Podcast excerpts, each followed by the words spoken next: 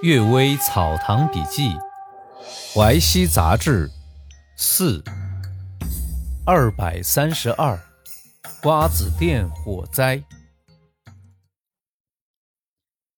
相传康熙年间，瓜子店在正阳门南面偏东发生火灾。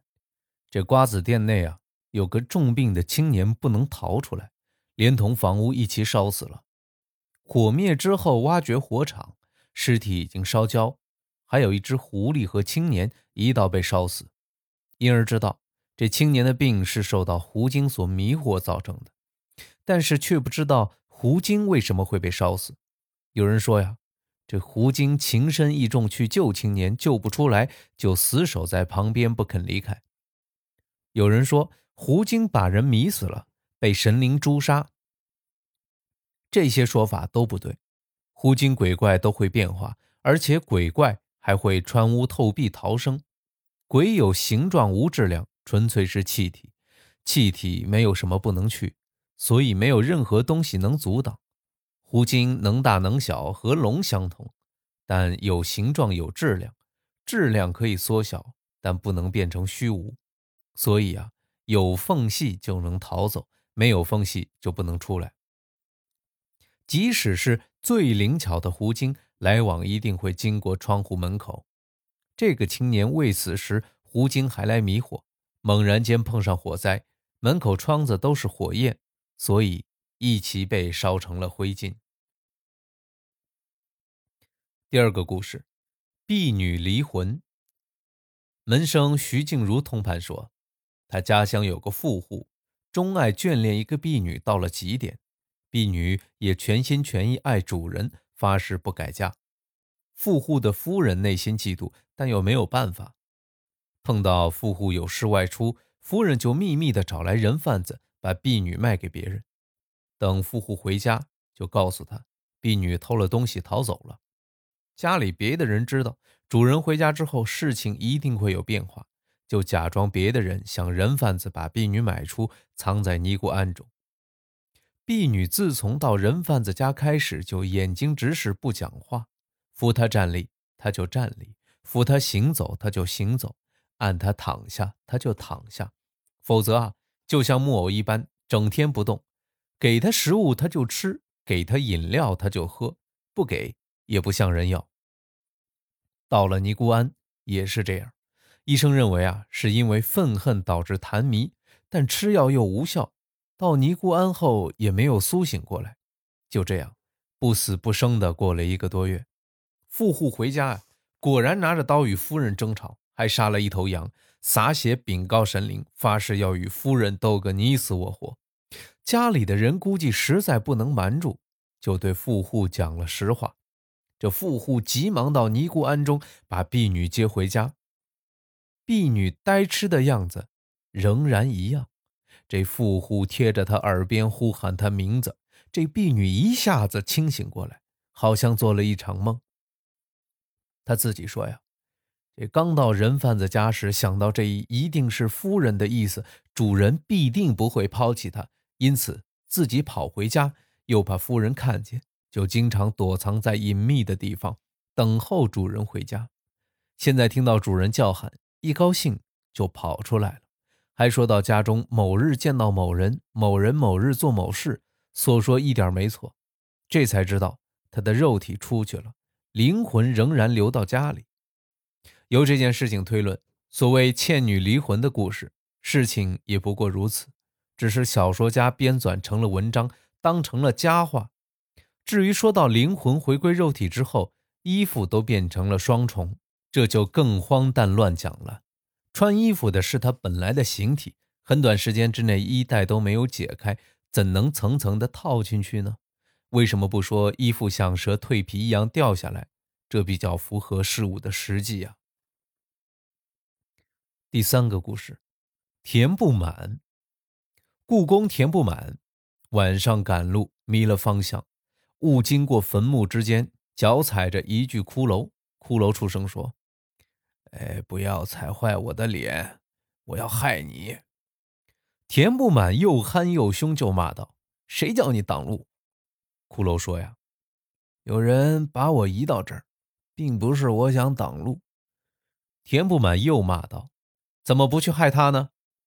骷髅说：“呀，他的运气正在旺盛时期，我对他没有办法呀。”田不满又气又笑地说：“难道我就衰败吗？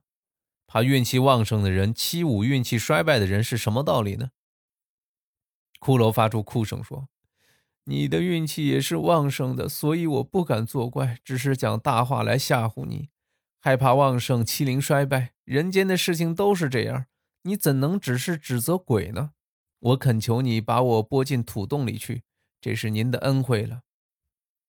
田不满大步冲过去，只听到背后有呜呜的声音，最后啊也没有别的怪事儿。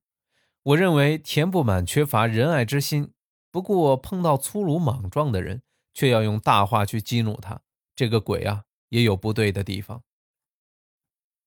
第四个故事，以树小童。蒋韶生编修说呀，有个书生坐船北上，停泊在北仓、杨柳青之间。这北仓呢，离天津二十里；杨柳青离天津四十里。当时已是黄昏时分，四面迷迷蒙蒙。在离开村落比较远的地方，有一个少年正靠着树站着。这少年十分漂亮，衣服华丽整洁。但神情意态啊，不像大户人家的儿郎。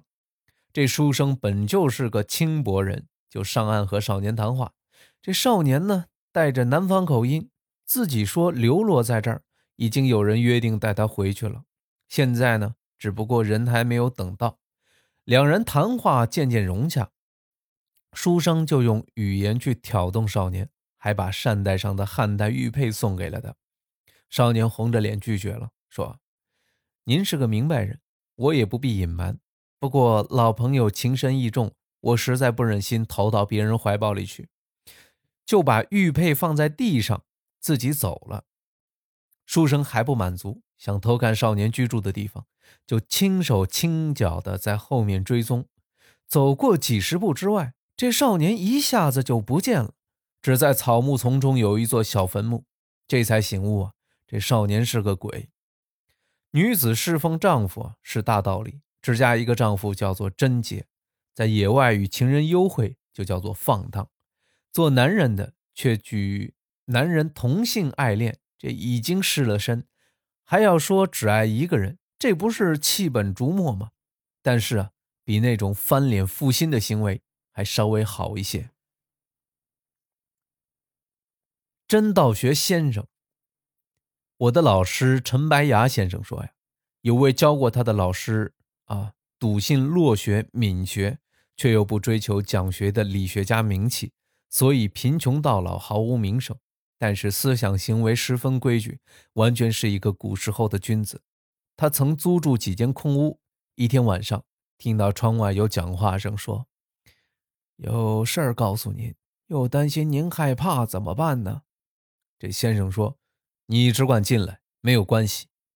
这个人进门之后，把脑袋顶在井上，两边用手扶住。脑袋之上呢，没有方巾，却身穿秀才的衣服，血染半身。先生拱手请他坐下，他也谦恭有礼。先生问道：“有什么话？”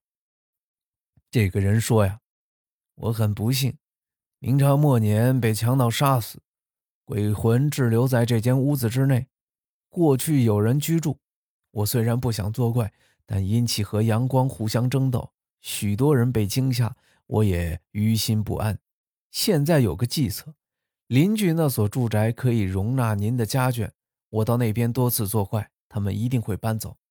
如果有另外来住的人，我照旧去捣乱，那所住宅一定成为废弃的房屋，您就可以用低价买进，迁居到那边，我仍旧安居在这儿，这样。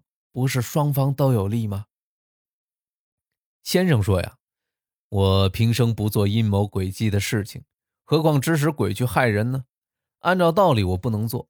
我在这间屋子读书，图个安静。既然你在这儿，我马上改为住放杂物的房间，日日关闭上锁。你看可以吗？鬼惭愧认错，说：“我只见到你桌子上有谈性理的书册。”所以才敢提出这个计策。我不知道你竟然是个真道学的学者，我失言了。既然得到你的收容，我就寄托在你这房间里好了。后来啊，先生在这儿住了四年，也没有别的怪事。原来正气就足以震慑鬼怪了。感谢各位收听今天的《阅微草堂笔记》，大家晚安。